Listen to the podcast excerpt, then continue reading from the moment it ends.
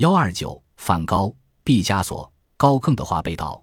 二零零三年四月，英国警方宣布，荷兰画家梵高、西班牙画家毕加索和法国画家高更的三幅作品在英格兰西北的曼彻斯特惠特沃斯艺术馆被盗。曼城警方发言人说，被盗画作包括梵高绘于一八七八年的《带房子的巴黎要塞》，毕加索绘于一九零三年的《贫困》。和高更绘于1891年至1893年之间的塔希提风景，三幅画作的总价值估计高达100万英镑，约160万美元。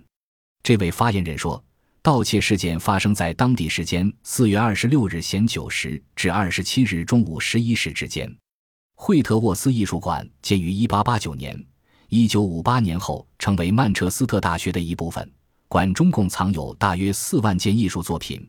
其中包括十二幅毕加索画作和梵高的名画、草垛以及雕塑、素描、壁纸、各历史时期的纺织品、英国水彩画和英国现当代艺术品。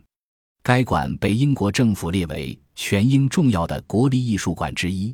惠特沃斯艺术馆现已暂时关闭。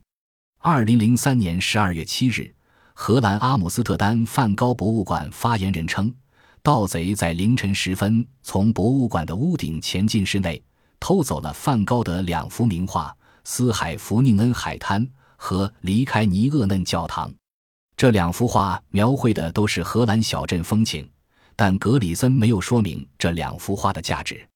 阿姆斯特丹梵高博物馆共收藏了梵高的二百多幅油画和五百多幅素描作品，是世界上收藏梵高作品最多的博物馆。目前，荷兰警方已立案调查梵高名画被盗事件。